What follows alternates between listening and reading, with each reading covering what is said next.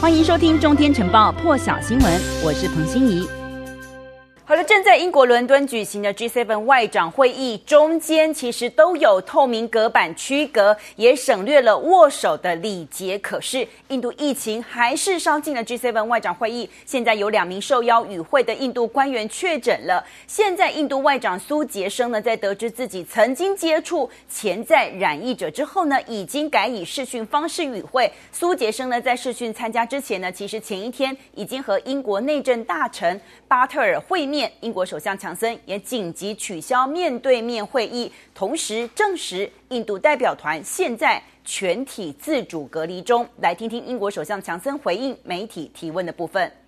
I think it's very important to try to, to continue as much business as you, as you can as a government. Uh, we have a very important relationship with India, with our, our G7 partners. Uh, as I understand it, what's happened is that the, the individuals concerned are all, uh, they're all isolating uh, now. And uh, when I see, I will be seeing the Indian uh, foreign minister later on this afternoon, but that will be a, a Zoom exchange, I'm given to understand.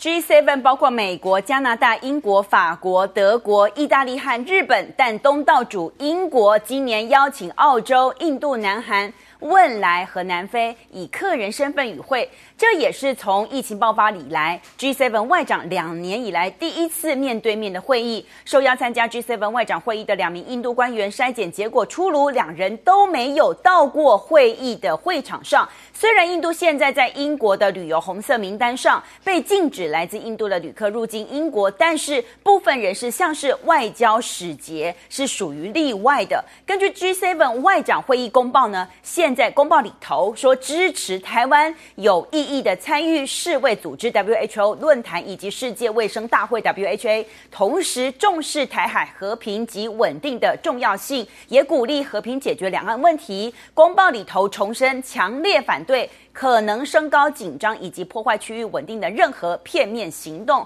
公报还提到，G7 呼吁中国大陆履行经济义务和责任。将合作改善经济适应力，来因应独断而且强制的经济政策以及行动。G7 外长呢，在这个公报里头呢，其实有长达一万两千四百字的内容，里头还指出。俄罗斯试图破坏破坏民主，同时威胁了乌克兰。那中国大陆呢，则犯下侵犯人群的罪行，并且利用自身经济影响力来霸凌他国。G7 将加强集体行动，阻止中国大陆的强制性经济政策，同时对抗俄罗斯散播的假讯息。金融时报在这个时候也有报道说，美国国务卿布林肯在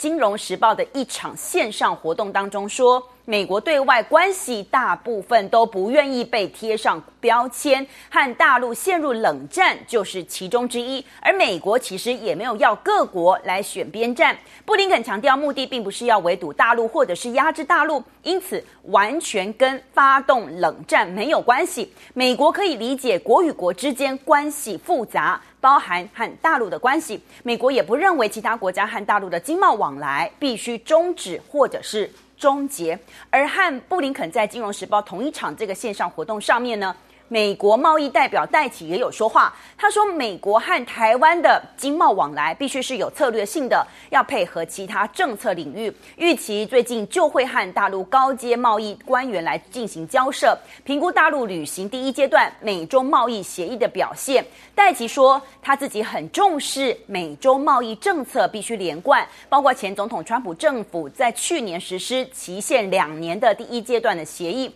但是现在戴琪还没有。”和大陆国务院副总理刘鹤也是第一阶段协议的中方贸易代表的这个部分，戴琪指出，他最希望和大陆合作的领域就是包括对抗气候变迁，而这个部分也是美国总统拜登政府的一大政策目标。提到川普，脸书监督委员会在昨天晚上，就台湾时间昨天晚上九点，决定继续封锁川普账号。可是呢，负责审查特定内容是不是移除的全球独立监察团，他们发布声明，认为脸书做出对的决定，可是并没有进行适当的惩处。这个呢，这个审查团呢，他们是由世界各地的独立成员组成的，他们要求脸书在六个月之内要重新审视无限期停权的一个标准。同时要选择具有一致性，而且和其他脸书规则相同的标准，